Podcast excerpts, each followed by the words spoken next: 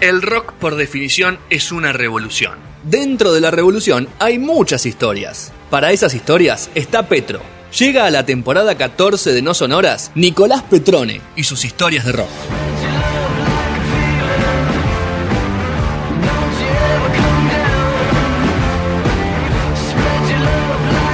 Bloque de no sonoras. Uh, Uy, rompo vez, todo acá. Fui Está- tan torpe que quise bailar y no pude. ¿Estamos en el Zoom ya, Sergio? ¿Vos me decís?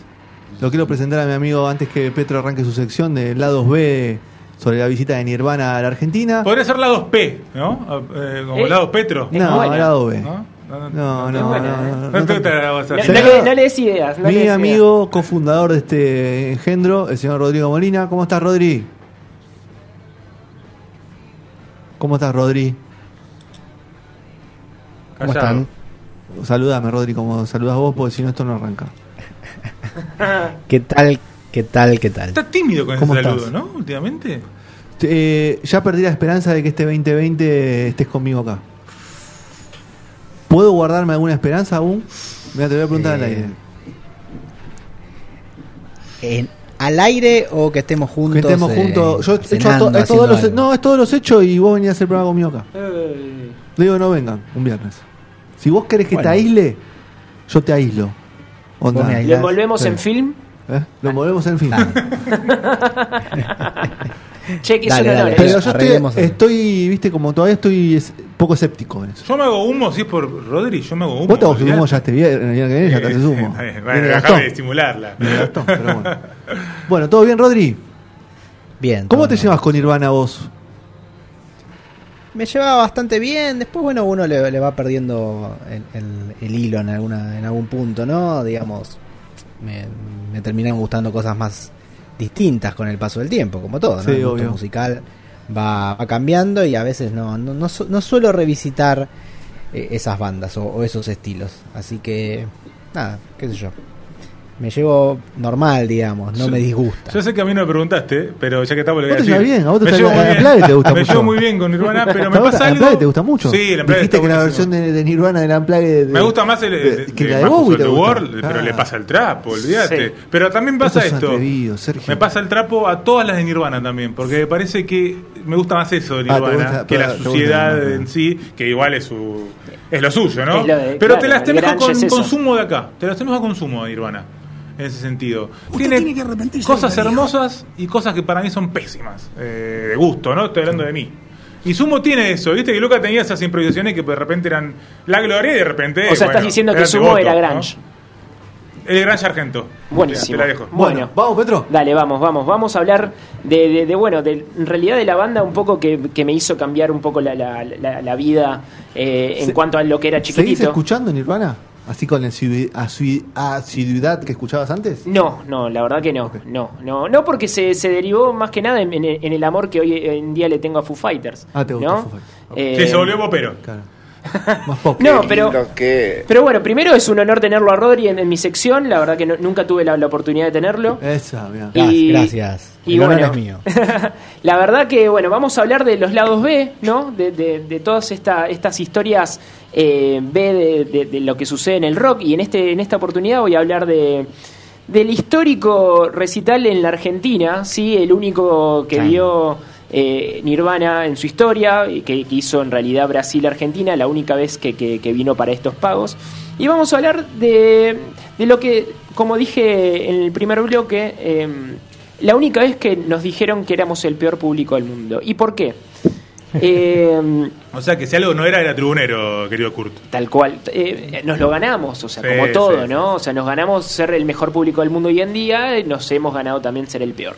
Eh, bueno, la verdad, año 92, sí, pleno, pleno auge eh, de, de, bueno, de la gira Nevermind, de, de este disco eh, que cambió la, la- la vida a, a muchas personas, que le dio una voz a una generación, eh, bueno, que le dio justamente la voz con... eh, eh, Smells Like Teen Spirit, eh, la, eh, la canción de una generación, de la, justamente la generación X.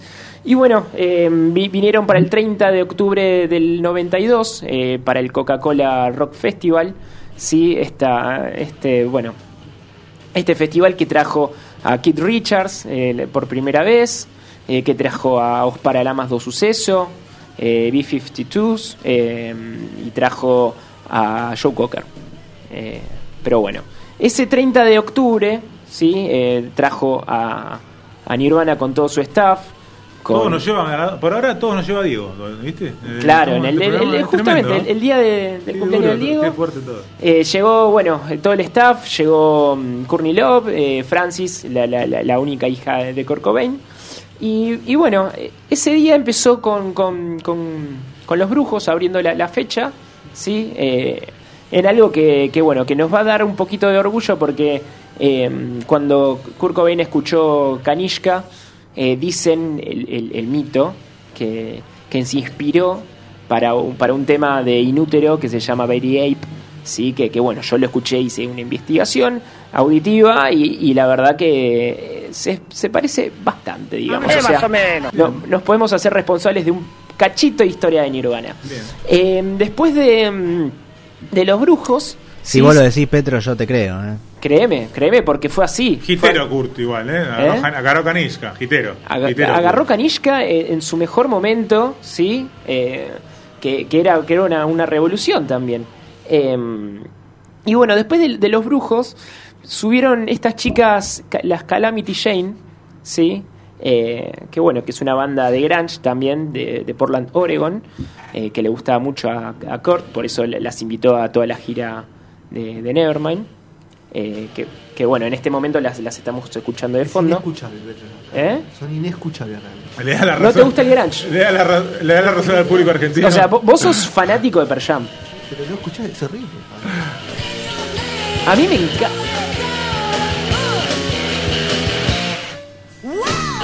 O sea, a ver, Mika. Este tema me gusta, ¿eh? Y sí. ¿eh? Esto, esto es más parecido a Kanishka que Vería. Totalmente, Rodri, sí. Este tema, este tema se llama Miss Hell, de, bueno, de- del único álbum de las Calamity Jane de Marta Jane Canary del 91.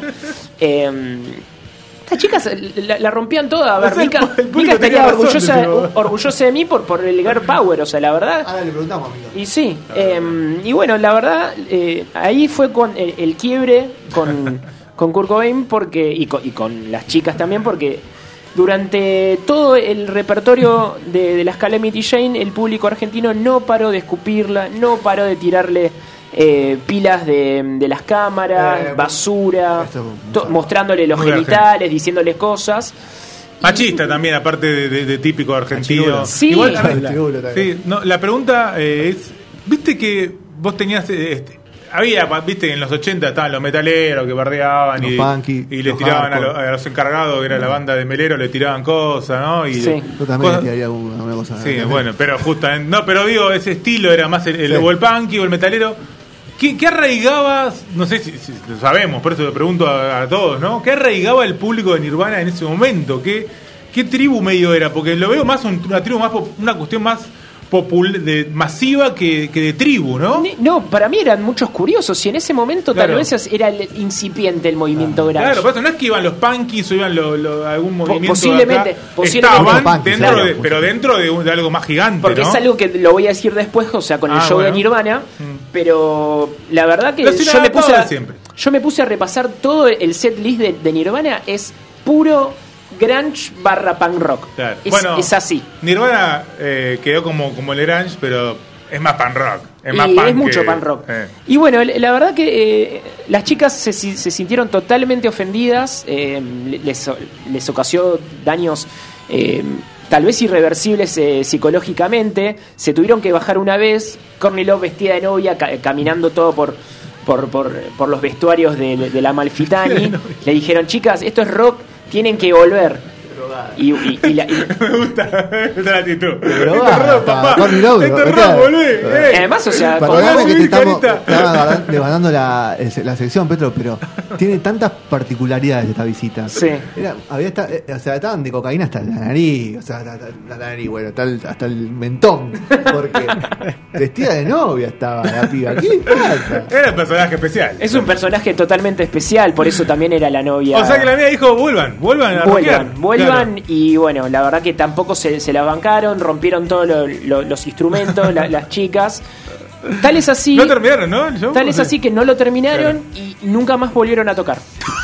Ese fue el último show de las Calamity Ah, Jane en su historia. No sabía Petro eso. Ahora una la querés un poco más. Ahora la querés un poco más. Una calamidad, ¿eh? Totalmente. To- Es una, una calamidad total Ah, en la cual, bueno, esto de- derivó en que, mm, a ver, in- eh, en Incesticide sale una partecita en el, en el libro donde, eh, donde Nirvana le, le dedica, le, le dimos 5 mil dólares a las Calamity Jane por lo- lo- los macho boys de Argentina.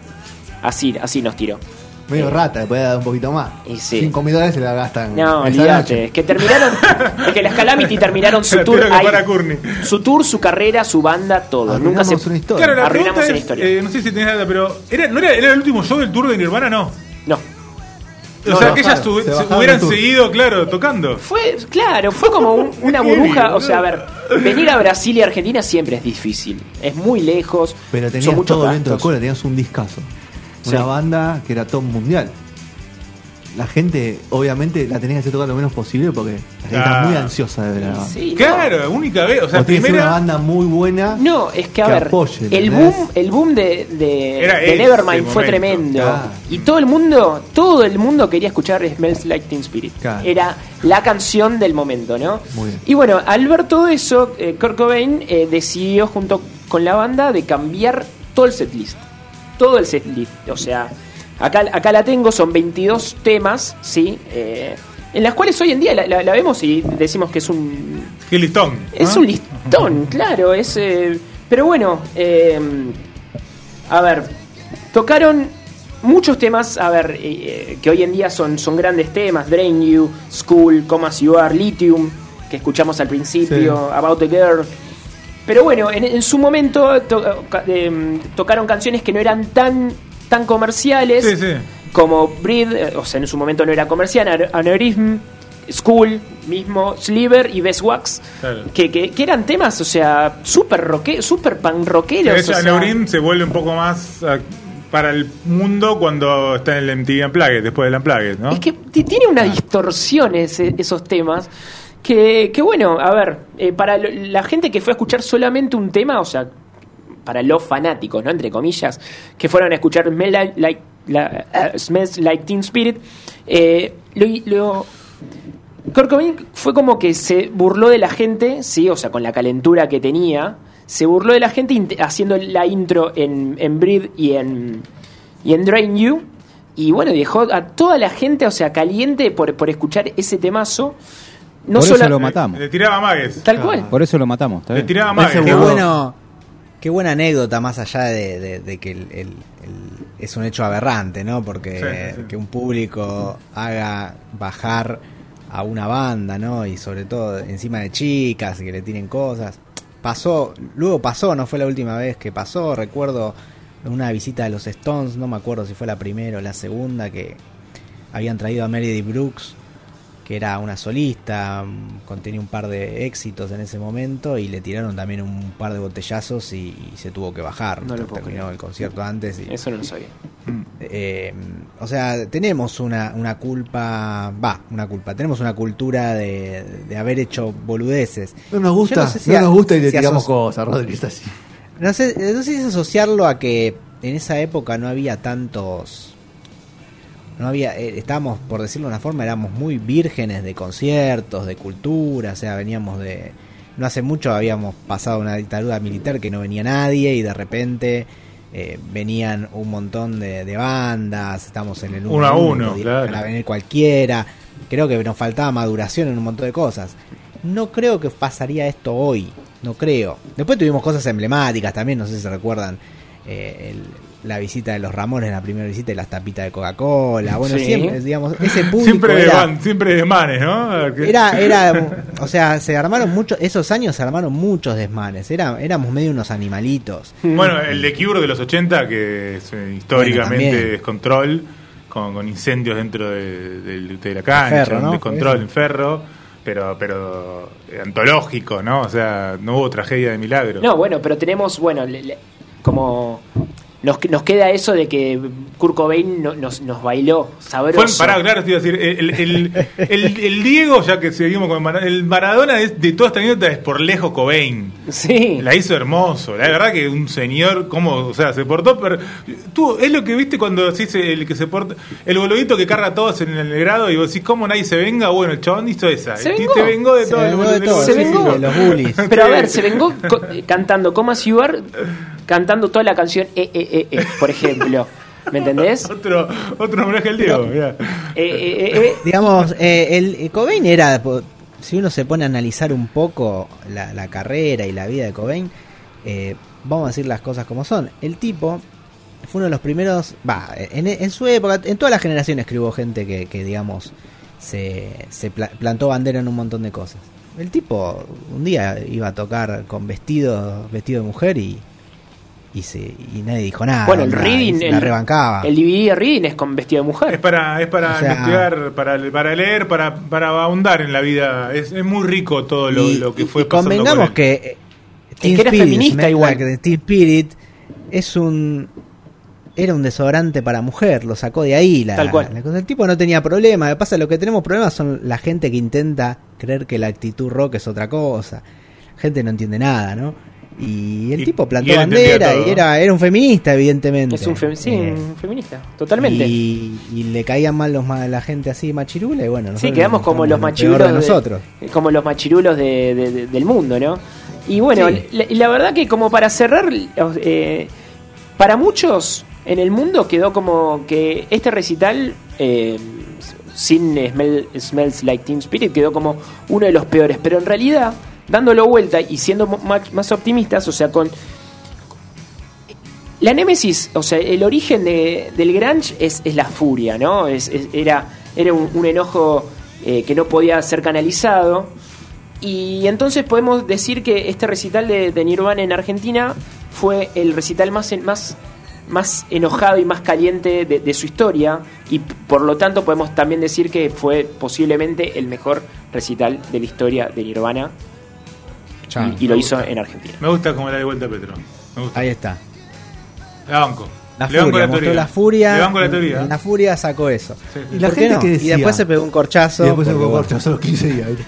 Porque las KM no tocaban más, por eso. Escuchame, pero la gente que, que fue. No sé, nu- nunca leí testimonios de esas cosas. No, sé si se ¿Qué- quejaron. Se en el momento solamente lo querían el tema, pero yo por lo que leí siempre, no, no, no, no es que, uy, puto, le tocó, tocó eh, Vela Telepiri. No, es que es que vuelvo a repetirlo. Vélez fue, ¿no? Vélez, sí, sí. De hecho, sí. a la gente le gustó. O sea, De hecho, la, la claro. gente le encantó. O sea, solamente es como, no sé, que, que, que Queen no toque Bohemian Rhapsody. Eh, Es, es algo así que te va a dejar, o sea, bueno, con, el- sí, con el sí, sin hablar, sabor. Te va a dejar con las ganas. ¿Qué año me dijiste que era Petro esto? 92. El 92. O sea, los fans de Nirvana, así, acá entre nos, vos Sí. y yo, Fede, Sergio, año Fede. 92 en Argentina, ¿hace cuánto que escuchaban Nirvana? ¿Un año? Un año. Sí, como mucho. Sí, Como mucho, ¿no? Yo diría ese mismo más- año. Ese Claro, año, sin duda. Sí. Ese mismo año. O sea, porque realmente como eran los tiempos, no es como ahora que sale un álbum y ya está, lo conseguiste. O sea, era un público muy, digamos, que no lo tenían muy escuchado a Nirvana. Que se- o sea, era un público de la gente que uno traía eh, un disco de afuera y se juntaban cuatro, cinco, seis. Era otra cosa también, ¿no? Y Así y que tal vez, o sea, con la gente se, se habrá, ha- habrá ido más por curiosidad que por fanatismo. Totalmente. Así fue como yo descubrí Nevermind, por ejemplo. 98, tenía 7 años, me juntaba con amigos, mm, ponían en el ¿Tomaban Winamp, algo? En el Winamp eh, poníamos Tomaban la de Cobain. y Tomaban nos poníamos con Cobain. eso. Una, una jeringuita, ¿no? Ponía, cual. se ponía la mamadera y. Fue mi pri- para mí fue Nevermind fue mi primera revolución. eh, yo venía del pop y ¿Es tu yo- disco preferido? No, no es mi disco preferido.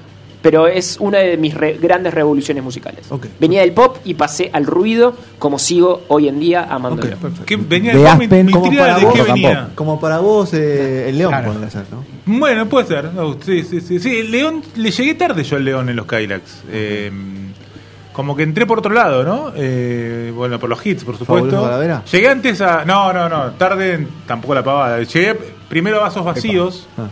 Y después en- me adentré más en el Otro día lo León. escuché el Paso así. ¿Cómo? Otro día lo escuché el Paso así. Sí, es una locura. Vinilo. De hecho, creo que entré antes al satánico Doctor Cadillac, un disco del 90, Ok. del 89, que al León, que me prestó mi amigo Nacho, un casetito de TDK.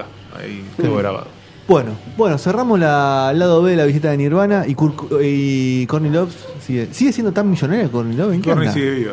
Lo de- dijimos que entonces el, el resumen de la sección que fue el mejor show de Nirvana. El Sí, mejor show de totalmente. Nirvana Sí. Argentina porque Me fue furia pura. Yo quiero ponerle ese título a, a Sí, la, sí, a la sí. sección. En- sí, en la historia.